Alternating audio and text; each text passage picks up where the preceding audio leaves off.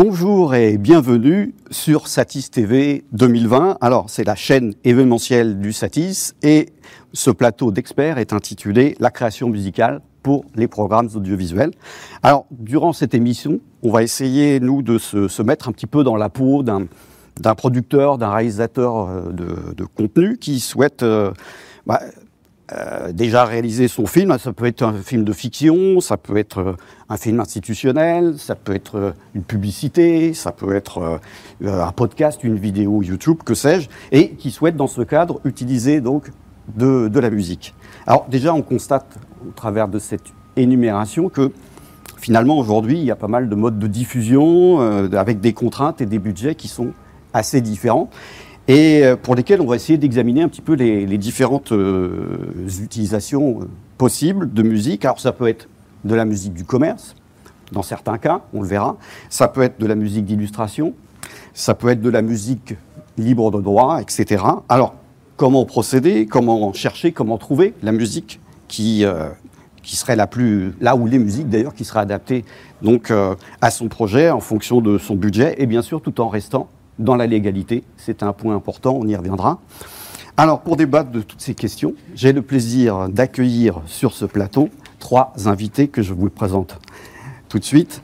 Donc, euh, Isabelle Bougeois. Donc, euh, Isabelle est conseillère musicale et responsable du département classique chez Capagama. Bonjour. Bonjour. Et Capagama étant un éditeur euh, qui regroupe plusieurs catalogues de, de librairies musicales.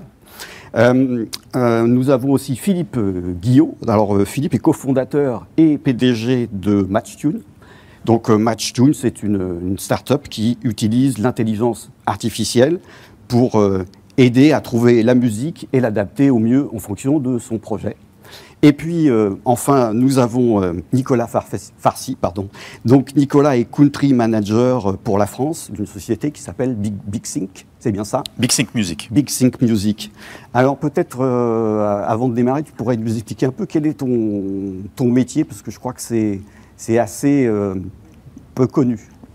Alors, Big Sync Music, c'est une agence musicale qui s'adresse avant tout aux marques avec les agences créatives. Euh, pour euh, résoudre toutes les problématiques auxquelles les marques sont confrontées euh, pour la musique, pour leur campagne, leur campagne de communication, leur campagne publicitaire.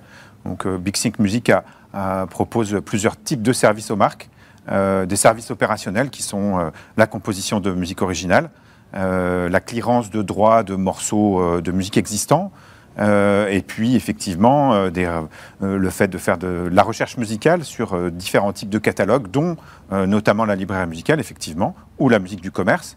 La, spécificité de Big Sync, c'est que on est une agence globale qui existe dans pas mal de territoires autour du monde, aux US, en Europe, en Asie, et que effectivement on s'adresse à des marques globales. On travaille avec des marques comme euh, Unilever, euh, L'Oréal, Samsung, euh, mais aussi Facebook par exemple, pour, pour intervenir auprès d'eux pour résoudre leurs problématiques de, musique. D'accord. Alors peut-être on pourrait démarrer sur cette première question qui est c'est quoi aujourd'hui l'offre musicale dans, dans, ce contexte de, production audiovisuelle? Alors, pour utiliser, il y, a trois façons d'utiliser de la musique sur, sur les images. Euh, je vais commencer par la plus onéreuse, on va dire. Euh, elle est toute simple, c'est utiliser un morceau du commerce, hein, utiliser un morceau que tout le monde connaît. Euh, donc là, il y a toute une, toute une démarche de, clearance des droits. il faut effectivement s'adresser. alors d'abord, il y a une recherche musicale qui est faite par les superviseurs musicaux qui proposent plusieurs euh, type de musique. Euh, qui, euh, alors pour ce qui concerne, en ce qui concerne la publicité, c'est plus ce qui me concerne moi, mais effectivement, bon, il y, a aussi d'autres domaines dans lesquels on travaille. il, est, il est primordial parfois de, de, de, piocher dans des répertoires du commerce de, sur des musiques qui ont un impact sur, sur la cible, des tubes par exemple. Euh, et puis effectivement, après, il y a toute la démarche de clearance des droits, de contact avec les ayants droit, de négociation euh, du montant des droits euh, pour, pour l'utilisation qui va en être faite. La deuxième, on va dire la deuxième source de musique, c'est la composition de musique originale. euh, on fait appel à un compositeur qui va euh, travailler avec euh, le, le, producteur, l'annonceur ou, ou, le réalisateur du film en fonction du rôle que le réalisateur veut donner à la musique dans le film. Il va travailler sur une composition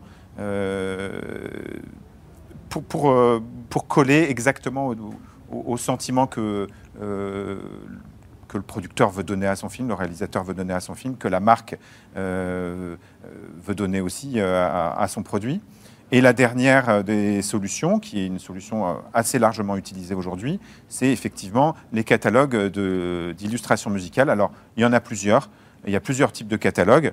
moi, je pense qu'on peut les scinder en deux grands types de catalogues. Les catalogues qui, appartiennent à des éditeurs,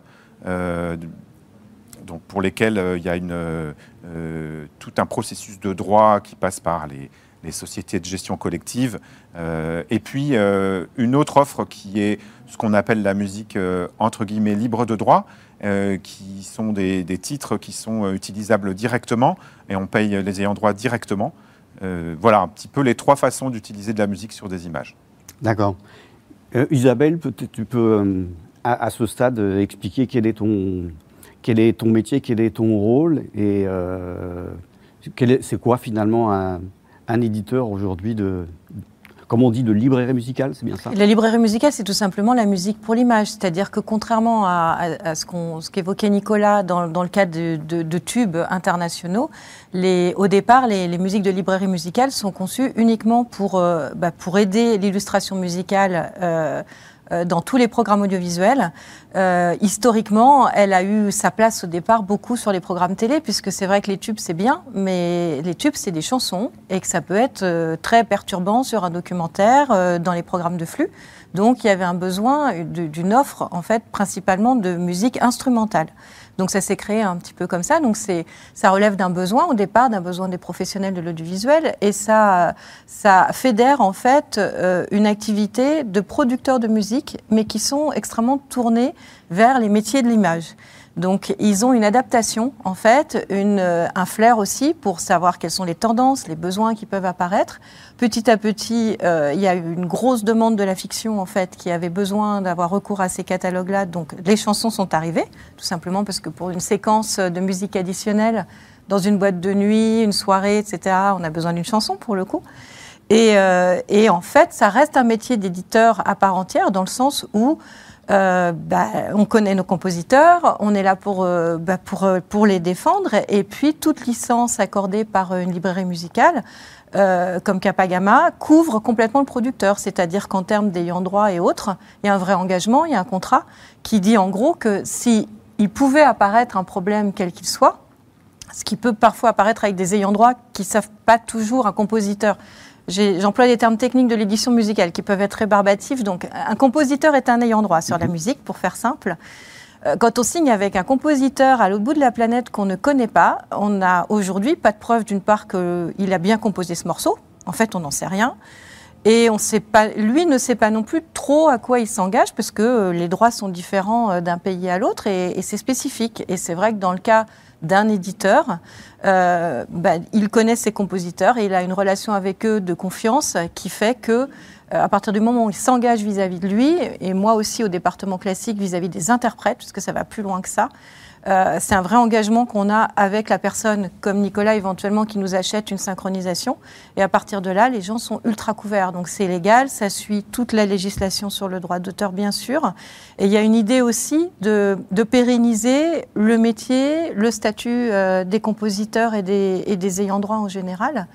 Et l'envie, en fait, que tout ça avance. En fait, chez Capagama, il y a une production d'une cinquantaine d'albums par mois. Donc, le but du jeu, c'est que ce soit vivant. On n'est pas sur un catalogue euh, qui est là pour être vendu. Ça y est, c'est fait, on le vend trois ans. Après, on revend éventuellement la structure, on fait autre chose. l'idée, c'est vraiment, euh, ben, on a envie que ça vive et on a envie que les compositeurs continuent à en vivre, fassent toujours de nouvelles choses, euh, que ça bouillonne au niveau des projets, etc. C'est hyper créatif. Et on sait quoi, euh, juste par curiosité, la tendance du moment Là, sur, le, sur quoi? Est-ce que ça dépend des programmes. Si on parle de, de la pub, on est, on est plus sur l'électro, des choses comme ça. Si on parle de la fiction, c'est tous azimuts, puisque parce qu'il peut y avoir des programmes TV, je ne sais pas, par exemple sur Balthazar, le, héros adore danser sur des musiques de crooner des années 50. Voilà, c'est comme ça, c'est comme ça sur Balthazar, c'est différent sur d'autres séries. c'est hyper variable en fait. Nous, on travaille à 360 degrés, surtout aussi bien sur des petits livres pour enfants avec des petites puces sonores que, que sur un audio guide de musée avec de la musique classique, que sur des programmes de flux où là, pour le coup, la musique est totalement gratuite. Je m'adresse aux, monteurs qui peut-être nous regardent pour un monteur de flux. En fait, c'est transparent. Il peut puiser dans tous les catalogues de, librairies musicales, puisque la chaîne des droits fait que la rémunération se fait euh, via les, droits télévision. Donc, euh, ils ont accès à tous les répertoires. Et en programme de flux, il y a beaucoup le dramédie, la musique de trailer aussi. tout ça, c'est des mots de vocabulaire qu'il y a dans nos moteurs de recherche. Mais euh, pour le coup, il y a une équipe qui est là aussi chez Capagam. Il y a aussi des vrais gens qui sont là et qui sont là pour, en plus de l'IA, en plus de moteurs de recherche, aider, dépanner, fouiner euh, et réfléchir à ce qu'on peut faire avec l'image. D'accord. Alors, selon vous, euh, parce que si on repart de, l'époque du, CD matériel euh, qui était diffusé auprès des, utilisateurs potentiels, qu'est-ce qui a changé ces dernières années? C'est quoi les dernières tendances? Et puis, d'une manière plus générale, aujourd'hui, comment on fait? Comment on vous trouve? Comment on choisit? Euh, ben, moi, j'ai connu l'époque où j'envoyais des CD aux gens, hein, donc euh, c'est pas si vieux. Et ça existe encore en classique, puisqu'il n'y a pas encore de plateforme, euh, on est encore un peu à l'ancienne. Mais aujourd'hui, ben, ça, ça, passe par des moteurs de recherche qui ont agrégé un certain nombre de labels. On a chacun le nôtre avec sa logique. Et les moteurs de recherche sont conçus avec un mélange d'IA, puisque nous, maintenant, on a l'outil Similarity Search qui est géré par l'IA, en fait. Donc intelligence artificielle aussi chez vous Ouais, elle. Alors on était un peu frileux hein, au départ, ça nous fait peur. J'imagine qu'on a tort et puis qu'on va nous expliquer qu'on a totalement tort, mais ça nous faisait un petit peu peur. Mais c'est assez rigolo à utiliser quand on a un, morceau qu'on aime bien dans notre sélection, il y, a, une petite icône et quand on clique dessus, il y a 10, 15 morceaux dans, le même esprit, le même tempo. C'est un mélange en fait en termes de critérisation. Euh, tempo, style, euh, instrumentation et plein d'autres facteurs. Et ce qui fait qu'on gagne un temps fou parce qu'en fait, euh, quand on fait une sélection, on va très très vite.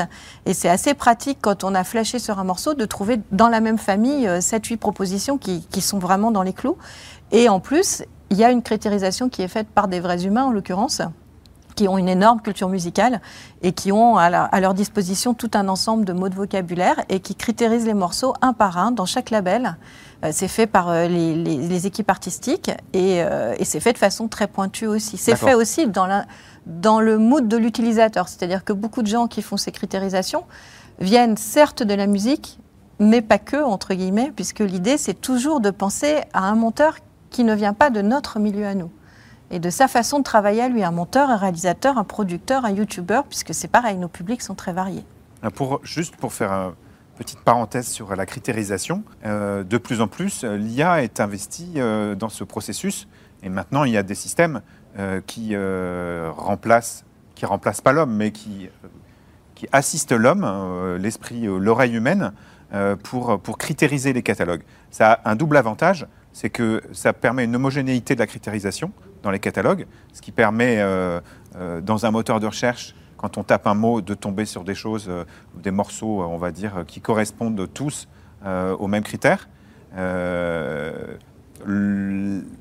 la petite problématique, quand c'est une oreille humaine qui critérise un morceau, qui donne des tags et, des datas à un morceau, c'est que chaque oreille est différente entre le, entre le mot nostalgie et le mot, euh, et le mot tristesse, euh, bon, il y, a quelquefois des, euh, des domaines qui se recoupent.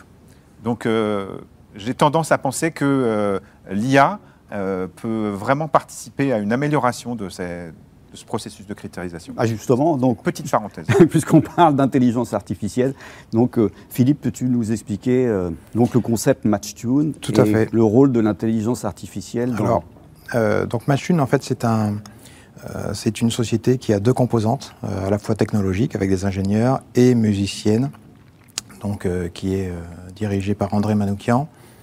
Et on est parti, on est parti d'un constat, c'est que il y a aujourd'hui environ 150 millions de musiques sur cette planète, et 0,1% de ces musiques ramènent de, des, des, revenus à leur à leurs auteurs. et alors ça inclut tout, hein. ça inclut la musique commerciale, ça inclut la musique à l'image, etc.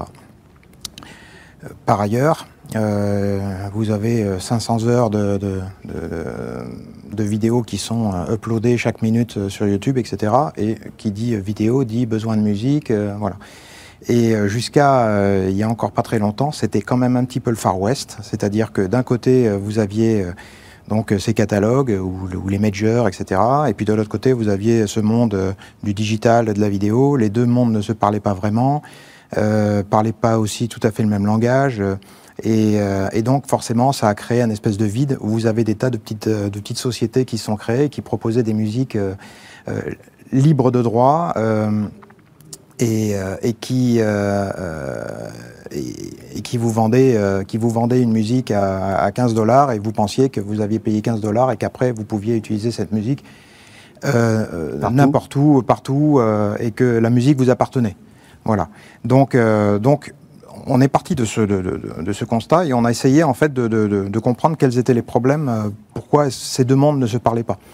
Et on a identifié ça en fait, ce qu'on appelle nous les trois S. C'est-à-dire qu'effectivement, donc on en a parlé, euh, il y a ce qu'on appelle le search, c'est-à-dire qu'une société qui est, spécialisée dans la vidéo et qui n'est pas forcément des, professionnels du son se retrouve face à un problème. Quelle musique va aller, euh, va aller euh, avec leur contenu, leur contenu vidéo? Et oui, là, avant l'IA, on était dans un monde qui était complètement biaisé, puisque, euh, comme vous disiez, euh, si vous prenez cinq personnes et que vous leur faites écouter la même musique, eh bien, vous allez sortir avec euh, cinq critérisations différentes, très probablement. Et, là, effectivement, l'IA aide, est, un outil qui, qui, aide en fait à extraire l'ADN de, ces musiques de manière non biaisée. Et, permet effectivement de créer des, des principes de similarité. Donc ça, c'est le search. Ensuite, vous avez le, le, scale, c'est-à-dire que quelqu'un qui est dans la vidéo, qui a besoin de faire une vidéo de 25 secondes, elle va se retrouver avec une musique euh, de 3 minutes. Alors, qu'est-ce qu'elle fait avec une musique de 3 minutes sur sa vidéo de 25 secondes? Ça veut dire qu'il faut réarranger la musique et tout ça. Euh, encore une fois, ce ne sont pas des professionnels du son, donc ils sont, ils sont quand même euh, ils sont, ils sont face, à, face à un problème. Et puis ensuite le sync, c'est-à-dire que le son et l'image doivent, doivent, doivent, coller ensemble. Quand vous avez un moment qui se passe dans la vidéo, il faut que ce moment aussi soit traduit dans la, mm. dans, dans, dans, la musique. Et ça, c'est pas trivial. Euh, c'est euh, euh c'est beaucoup de travail. Et donc, en fait, Match Tune euh, donc, travaille d'un côté avec euh, les, les, les, les, catalogues, donc euh, les majors, et de l'autre côté avec le monde du digital et permet de créer ce pont euh, en offrant euh, cette technologie euh, qui permet à la fois d'aller trouver les bonnes musiques, de les caler sur les images et de réarranger les musiques au contenu, au contenu vidéo. D'accord. Donc si je comprends bien, vous vous adressez pas nécessairement aux professionnels du cinéma ou du euh, de l'audiovisuel, mais plus à des, individus euh, isolés Comment ça se passe? En fait, ça va, ça va, ça va plus loin que ça. Aujourd'hui, si, euh, vous regardez dans le monde digital, vous avez de plus en plus de marques qui reprennent à leur compte leur, création vidéo, ou en tout cas la, première étape. Donc vous avez des départements marketing au sein des, entreprises qui, vont faire un, pré-travail euh, de, de, recherche musicale, etc. Et encore une fois, qui ne sont pas des professionnels du son. Donc on, on amène des outils à ces gens-là.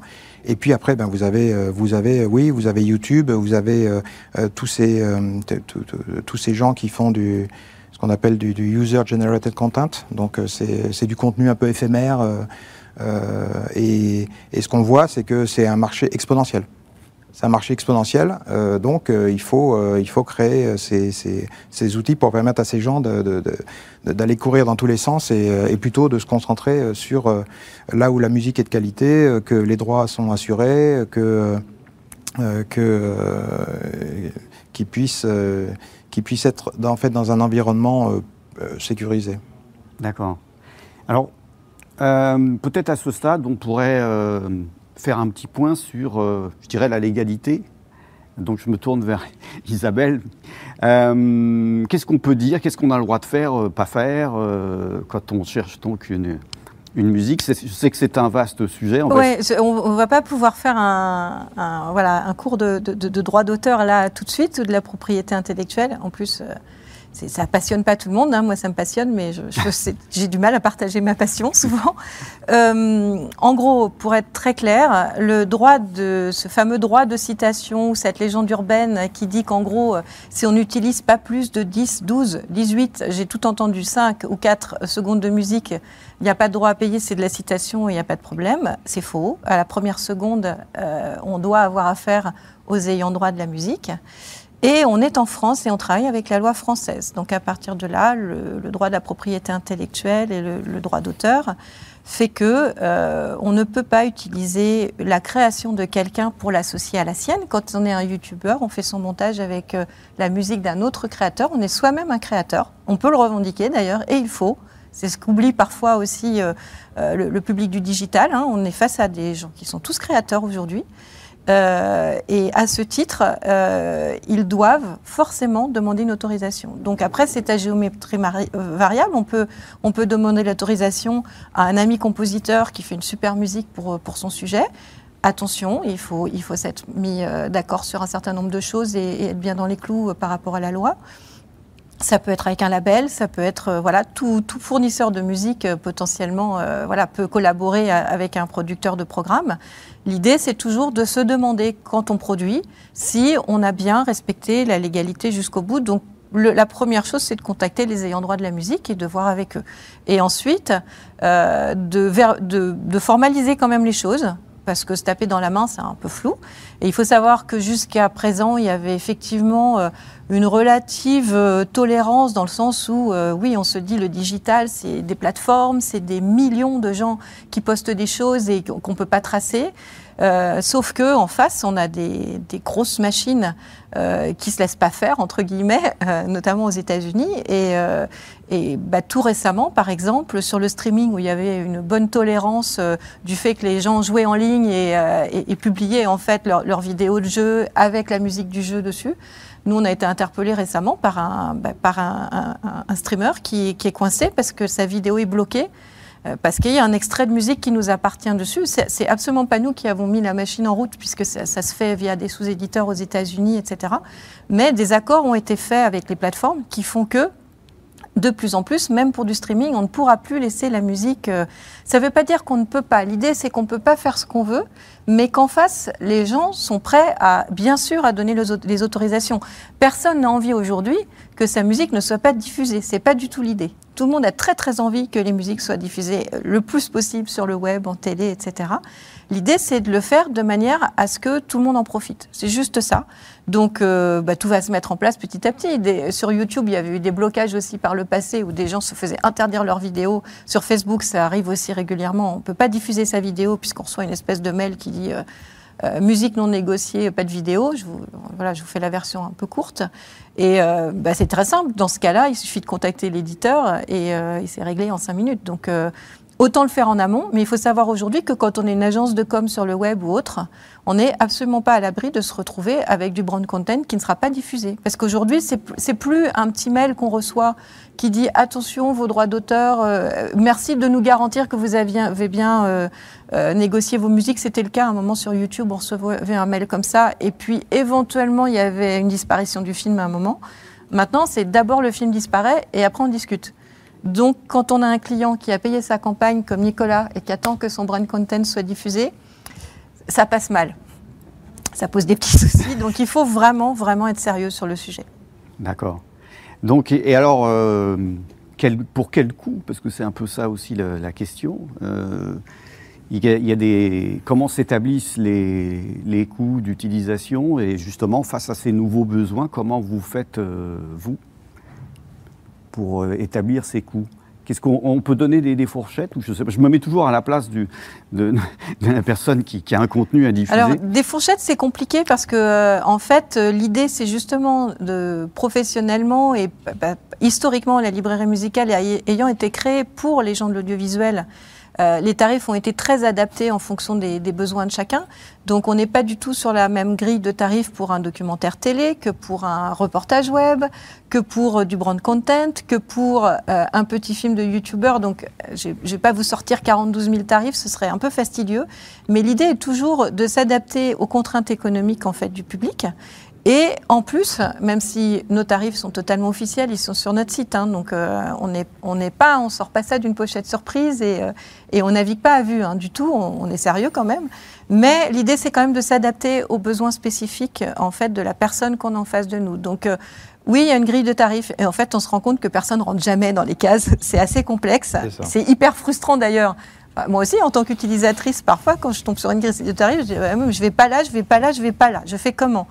Alors effectivement, l'avantage de ne pas être une plateforme, entre guillemets, c'est qu'il y a des gens au bout du fil et, euh, et qu'on peut en parler. Et nous, on essaie de trouver la case, en fait. Donc on est beaucoup dans l'écoute et dans le fait d'être disponible pour ça. Ça nous prend du temps, mais on essaie le plus possible qu'on soit dans une relation très win-win, c'est-à-dire que vraiment la personne en face se dise, ce que je disais tout à l'heure, un monteur télé, c'est transparent pour lui, c'est gratuit, donc euh, il n'a pas de questions à se poser. Euh, dans le cas du documentaire, ben, on, paye, on, paye, des droits, effectivement. Euh, le film institutionnel, le web reportage, on doit être aux alentours de 30 euros la minute. Et puis, il peut y avoir des systèmes forfaitaires aussi. En fait, on s'adapte à l'évolution du, du, métier et des besoins, tout simplement. Mais comme Mathieu, non, on en est tous là. Mmh. Alors, le jeu, c'est être à l'écoute. On, on, voit l'apparition en fait, d'offres basées sur des souscriptions mensuelles, c'est-à-dire que euh, vous, avez, vous avez une une panoplie de, sociétés qui vous disent euh, payer 50 euh, euros par mois et puis vous avez accès illimité, euh, royalty free music.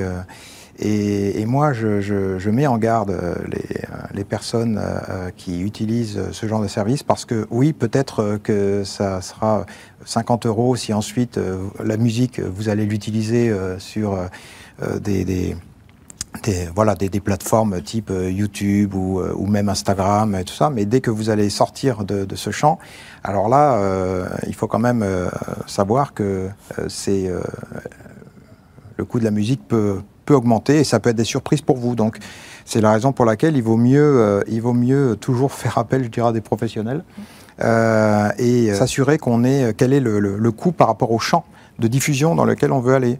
Euh, et, c'est vrai que là, il y a une espèce de, ces souscriptions donnent un peu le, sentiment que euh, c'est euh, voilà, en fait, vous payez 50 euros et vous êtes dédouané de, dédouané de tout. Bah, oui, mais en même temps, c'est un peu le modèle en ce moment qui prévaut dans la, la musique du, du, commerce. Parce que finalement, avec Spotify et tout ça, vous avez alors ça, un forfait et puis après ah, c'est open bar. Donc ça, ça c'est du streaming. Alors ouais. c'est autre chose. Ouais. Mmh. Alors le, oui, non, mais je, je, mmh. je, me mets un petit peu dans la tête de, des, des, des, utilisateurs de se dire ah bah. Euh, en fait, on, ils s'attendent peut-être à ce genre de choses. Si c'est l'époque, c'est l'époque qui veut ça. Alors pour le streaming, juste que les gens comprennent bien, euh, pour toucher l'équivalent de 400 dollars euh, étant artiste, pour toucher l'équivalent de 400 dollars sur, euh, par exemple Spotify, il faut avoir 100 000 écoutes. Euh, donc, je sais pas, et quand vous savez que tous les jours vous avez 20 000 musiques supplémentaires qui sont rajoutées sur Spotify, je, je, je crois que les, les, les, euh, les, les, auteurs et les compositeurs euh, aujourd'hui doivent plutôt regarder à placer leur musique dans, dans les productions audiovisuelles. Je crois que c'est le futur. Si je peux me permettre d'ajouter oui. quelque chose sur la notion de libre de droit, puisque je viens très récemment de le voir passer. Euh, toutes les sociétés, entre guillemets, royalty free, libres de droit, euh, ont des conditions de DCGV hein, qu'on peut aller regarder, euh, en anglais de préférence. Et on verra de plus en plus apparaître la notion de libre de droit avec restriction. Ce que fait Match ce qu'on propose, c'est du libre de droit avec restriction. On fait à peu près tous la même chose, c'est-à-dire c'est libre de droit puisque vous avez acheté une licence et donc à partir de là, vous avez le droit d'utiliser cette musique. Donc on vous l'a libérée, effectivement. Et il y a des restrictions, c'est-à-dire que tout simplement, ben, il y a des restrictions liées euh, aux compositeurs, aux droits d'auteur, etc. Et puis surtout à la diffusion de cette musique. Donc euh, je suis tout à fait d'accord. Il y a l'idée d'un moment, euh, on travaille dans le broadcast ou pas. Donc euh, soit euh, on est dans un milieu d'amateurs et effectivement un abonnement pour faire sa vidéo, euh, ses, ses, vidéos, pouvoir les montrer à ses amis sur Facebook, etc. C'est une bonne formule parce que parce que sinon, euh, voilà, on, on, peut avoir des, des, des, des films qui sont qui, qui, ne peuvent pas être diffusés. Mais dès qu'on commence à parler de, bah, de promotion, de publicité, qu'on a entre guillemets un client soi-même quand on travaille, on rentre dans le cadre professionnel. Et encore une fois, euh, quels que soient les interlocuteurs professionnels et installés depuis longtemps, euh, il y a des gens qui sont là pour aider aux formalités, pour expliquer les choses et pour expliquer ce droit qui est un peu complexe, mais en même temps qui est assez simple une fois qu'on le voit segment par segment. C'est-à-dire aujourd'hui, euh, euh, si je commence à vous parler du droit et de nos licences sur tous les médias, oui, c'est infernal. Mais si on, on, ne travaille que sur le cinéma ensemble, c'est hyper simple. C'est un cas particulier et c'est tout le temps comme ça. Et c'est pareil chez toutes les librairies musicales qui, sont, qui font partie d'un syndicat qui s'appelle l'ULM, l'Union des librairies musicales. Et tout ça, c'est hyper cadré. Il y a vraiment une notion de bonne pratique. Euh, c'était le Far West, ça l'est encore un peu avec ces intervenants où aujourd'hui, moi, j'ai, euh, je suis compositrice, j'ai un catalogue de, de, 50 morceaux, hop, je le mets en ligne et je vous dis que c'est libre de droit et vous, vous me payez juste 20 euros à chaque fois. D'abord, je pense que je ne vais pas en vivre très très longtemps, donc je vais arrêter vite mon activité finalement. Et en plus, du coup, si je l'arrête, si dans 5-6 ans vous réutilisez la musique, vous savez absolument pas où vous allez. Il n'y a plus personne à l'autre bout euh, du tuyau. Plus de garantie, plus de, plus, de personnes pour euh, vous garantir qu'il n'y a pas de souci. D'accord. Et alors, euh, ce que je m'arrête toujours à la place de l'utilisateur, comment est-ce qu'on vous trouve les, ah les bah, Nicolas, il peut peut-être le dire. Et les autres. ce qui nous cherche. Alors, bah, il y a pléthore de moteurs de recherche qui sont, qui sont disponibles sur la toile pour trouver les musiques. Il y a, il y a, tout ce qu'on veut. Il y a, comme disait Philippe tout à l'heure, il y a une offre euh, gigantesque de musique. Après, euh, euh, il faut savoir, euh, il faut, faut, savoir où aller chercher pour avoir euh, la qualité de musique qui convient et qui correspond à, à ce dont on a besoin. Euh, utiliser de la musique sur du long métrage, c'est totalement différent euh, d'utiliser de la musique sur de la publicité. C'est une démarche euh, tout à fait différente. Après, effectivement, il faut aussi s'assurer que les sources de musique qu'on utilise sont sécurisantes pour, pour l'utilisateur final. Et je crois qu'il y a tous les jours, il y a un vrai travail de pédagogie qu'on doit avoir auprès des utilisateurs de musique pour expliquer euh, que euh, la musique qu'ils utilisent ne leur appartient pas. Euh, même s'ils achètent quelque chose, ils payent quelque chose, ils rémunèrent un créateur. Et je pense qu'il faut aussi ne pas oublier de recentrer le débat sur les créateurs, parce que sans eux, on ne pourrait, on pourrait pas travailler, on ne pourrait pas faire vivre tous ces projets sur lesquels on travaille, qui sont souvent des projets passionnants et, qui donnent quelque chose d'émotionnellement très fort. et je pense qu'il ne faut pas les laisser à côté. Je pense que c'est très ouais. important. Et justement, puisqu'on parle de création, comment, comment vous procédez aujourd'hui? Parce qu'avant, il y avait les, les, CD, donc je me souviens que les, les CD étaient, il y avait des thèmes. Euh, aujourd'hui, le, le, support physique euh, est en voie de disparition. Donc, comment, quelle est votre politique euh, éditoriale? Comment ça se, comment ça, enfin, quelles sont les tendances, les, les orientations? Comment est-ce qu'on fait? Donc, euh, pour, est-ce que c'est, on, on, on, propose euh, un ensemble de musiques qui, euh, qui, se tiennent, qui sont dans un même style comme avant, ou est-ce que c'est une notion qui disparaît?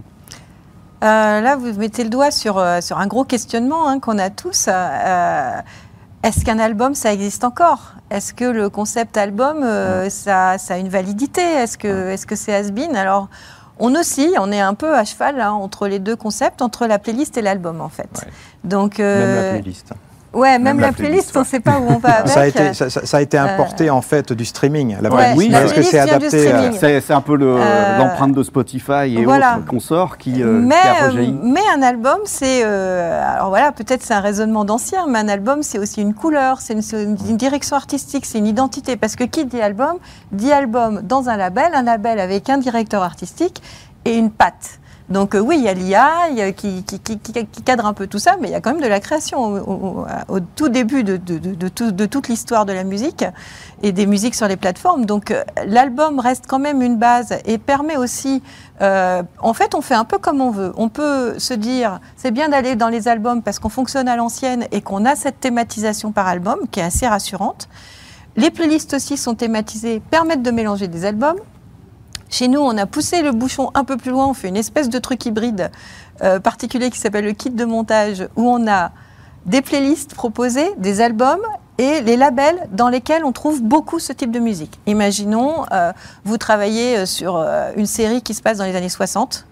Il n'y a rien de pire sur un moteur de recherche que de taper années 60 et d'entendre des tonnes de morceaux qui ne sont pas du tout des années 60, parce qu'en fait, ils n'ont pas le son. C'est pas du son d'archive. Donc on perd du temps parce que c'est à la manière des années 60 mais on n'a pas ce son.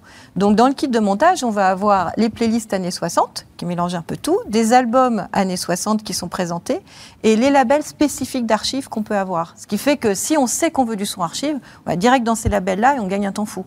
Donc le label, l'album, la playlist. On est encore un, un peu sur ces, sur ces modèles-là.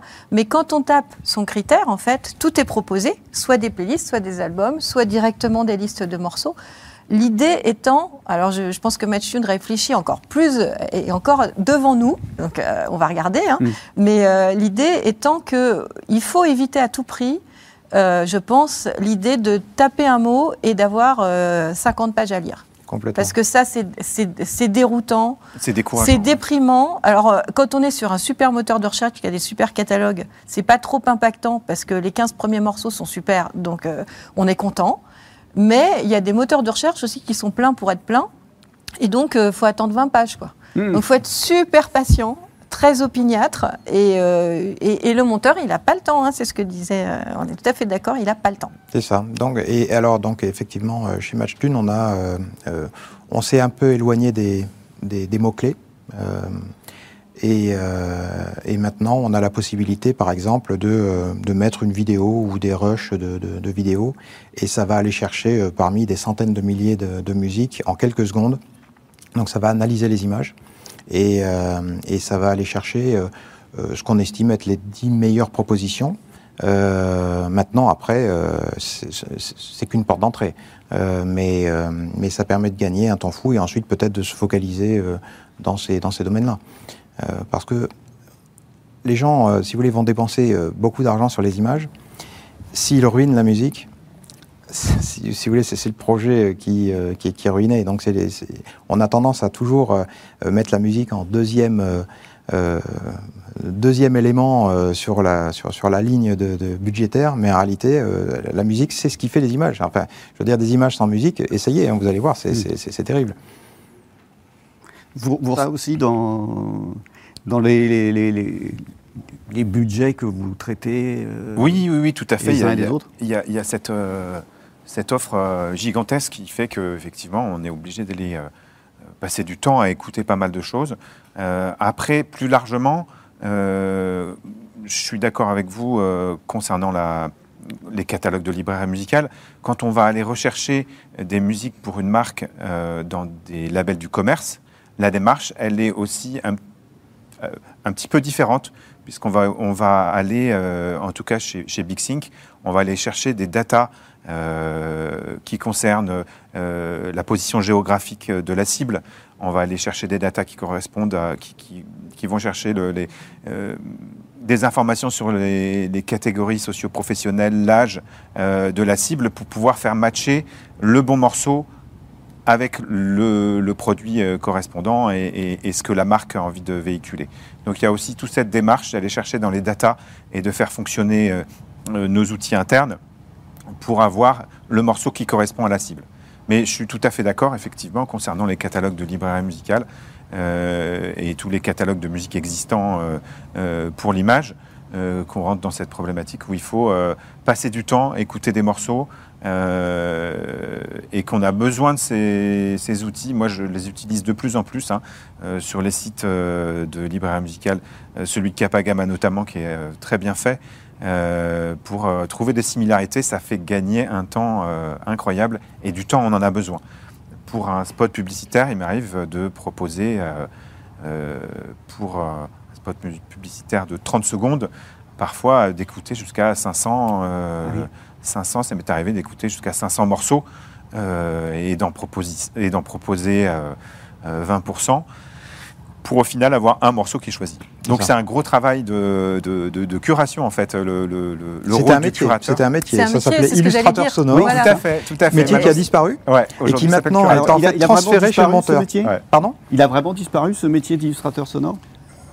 Avant, il qu'il y avait des gens qui passaient leur journée euh, à effectivement écouter des musiques, Ouais. classifier des musiques, euh, etc. par rapport à des, à des, à des- des- projets. Aujourd'hui, ce métier euh, euh, a, tendance à disparaître et maintenant, en fait, cette responsabilité, elle est poussée chez le monteur. Or, le monteur, euh, eh bien, il a d'autres choses à faire, je dirais, euh, que... euh, donc, que, que font les monteurs? Ils tournent avec des petites playlists. C'est-à-dire qu'ils ils se retrouvent, Ouais. euh, je sais pas si vous, ils, se retrouvent, Ouais. euh, je sais pas si vous avez remarqué euh, quand vous, vous regardez un petit peu les documentaires euh, à la télévision, souvent vous entendez une musique et puis, euh, et puis euh, je sais pas, 15 jours plus tard, dans une autre émission, vous allez entendre la même musique ou le même bout de morceau, etc. on tourne en rond, voyez? Et c'est un petit peu ce que je reproche, ce que je reproche effectivement à, à ce, à ce monde de l'audiovisuel, c'est que par simplicité, ils ont tendance à ne pas vouloir aller chercher en dehors des, en dehors des, des, sentiers battus et, et, ils tournent avec des choses qu'ils connaissent. Ils gagnent du temps, voilà. Et donc ça, c'est au détriment forcément de la création. Je pense que le facteur temps est très important. Alors moi, je ne parlerai pas de simplicité parce que pour moi, c'est jamais simple d'associer une musique à l'image et ça ne doit pas être simple. Le but du jeu, c'est que ce soit pas simple parce qu'on est dans une phase de création et c'est normal de se poser des questions et d'avoir besoin un petit peu de temps pour ça. Euh, en télé notamment, beaucoup. C'est vrai que l'illustration musicale s'est reportée vers les, monteurs, puisque euh, le poste d'illustrateur musical qui existait vraiment, qui était, euh, voilà, il y avait des, des poules d'illustrateurs musicaux dans les chaînes. Il y en a toujours, hein, ils, existent encore, mais c'est vrai qu'il y en a moins et ils interviennent un petit peu moins. Malheureusement, je dirais, parce que pour nous, ce sont des interlocuteurs en or. C'est-à-dire que discuter musique avec un illustrateur musical fait gagner un temps fou. Euh, parce que lui, il connaît, parce qu'il a le vocabulaire, parce que parce qu'il aime ça et parce que euh, bah, c'est son job. Donc euh, il va vite. C'est des années en fait d'expérience et d'oreille qu'on a sur son documentaire. Après, c'est vrai aussi que les délais sont hyper courts sur certains programmes, pas tous quand ils sont très courts, il faut être rationnel, donc puiser dans une playlist qu'on a déjà, etc. Mais les monteurs sont à l'affût tout le temps, parce que nous, on passe notre temps à proposer euh, des, espèces de kits, en fait, quand, euh, une émission euh, se, met en tournage. On nous appelle très en amont et on propose le kit des nouveautés qui peuvent aller sur ce type d'émission pour que les monteurs aient de quoi travailler et ne perdent pas de temps, justement. On a l'habitude de le faire. Et après, sur des, des, choses plus créatives, justement, sur, sur l'intervention de Nicolas, sur le long métrage, euh, sur les séries télé aussi, l'illustrateur musical, aujourd'hui, il, n'existe plus, mais il y a un superviseur musical, de plus en plus souvent. Donc ça, c'est un métier qui est en train de prendre de plus en plus de place pour des tas de raisons. Alors le, superviseur musical, il a, un statut un peu particulier puisqu'il gère aussi bien la musique préexistante que la composition originale. Enfin, c'est à Nicolas d'en parler. Euh, mais ce sont des nouveaux interlocuteurs musique en fait qui sont là en support pour les équipes et c'est très important. Et moi, je pense que la multiplicité en fait euh, de toutes ces musiques va peut-être recréer le métier d'illustrateur musical. Parce que ça va redevenir pertinent d'avoir quelqu'un qui, euh, qui aide les monteurs, qui aide les gens de l'audiovisuel et pourquoi? Parce que c'est mieux si on n'a pas toujours la même musique euh, sur le même type de sujet. Euh, tout le monde a des ambitions. Moi, j'ai jamais entendu un monteur m'appeler ou un producteur me dire c'est bon, filez-moi un truc qui est un peu rythmé, ça ira bien sur mes images. Jamais. Les gens, ils sont tous hyper impliqués dans ce qu'ils font. Euh, moi, je parle tous les jours à des gens, quel que soit le programme qu'ils font, ils ont envie qu'il soit beau, ils ont envie que la musique soit bien synchronisée, que ça valorise leurs images. En fait, tout le monde y croit. Alors, je ne sais pas si c'est spécifique à la France, mais on est un pays où les gens, ils ont une vraie appétence pour leur apport créatif, en fait. Chacun a envie de dire, c'est mon montage, j'ai mis quelque chose de moi dedans. Et le cadreur, il, met quelque chose à lui dedans, là, devant nous, euh, le réalisateur aussi, tout le monde. Nous, on a tous envie d'être créateurs en France. C'est notre truc. Donc, euh, donc nous, on valorise ça euh, énormément. Et nos compositeurs, ça leur fait effectivement très plaisir de voir quand la musique est utilisée à bon escient ils sont ravis. quoi. Il n'y a pas que j'ai placé ma musique, c'est pas que ça en fait. J'ai placé ma musique sur un, sur un film qui va à Cannes, j'ai placé ma musique sur, euh, sur un programme de flux qui est très sympa, atypique, c'est rigolo, euh, voilà. Donc c'est, on revient toujours à la base, on a des problèmes de temps et malgré tout on a envie de faire de jolies choses. Donc euh, il faut gagner du temps et c'est pour ça que c'est intéressant d'avoir l'IA qui aide et de pouvoir se dire j'ai l'IA qui m'aide, mais peut-être que je peux en plus, moi, à côté, faire un autre truc qui va perturber l'IA. Mais justement, ça, on, va faire un truc ensemble qui fait que. Parce que le problème de l'IA, c'est que sur les musiques atypiques, notamment, nous, on l'a constaté dans la critérisation, tout n'est pas calibré, tout n'est pas juste de la pop, de tel pays, euh, un peu RB, machin. C'est plus compliqué que ça, dans plein de cas. Et sur les musiques atypiques, euh, là, on est perdu. Enfin, C'est-à-dire que la machine est perdue très vite. Ah ben, je, vois que le temps. Euh, le temps imparti euh, euh, est, bouclé, donc nous devons euh, conclure. En tout cas, merci à vous trois d'avoir assisté, d'avoir plutôt bien voulu venir sur ce plateau du, Satis TV. donc, on se retrouve pour d'autres plateaux prochainement. Et puis, donc, merci à ceux qui nous ont suivis en direct. Et je rappelle que d'ici quelques jours, ce plateau sera donc disponible sur le site Satis TV.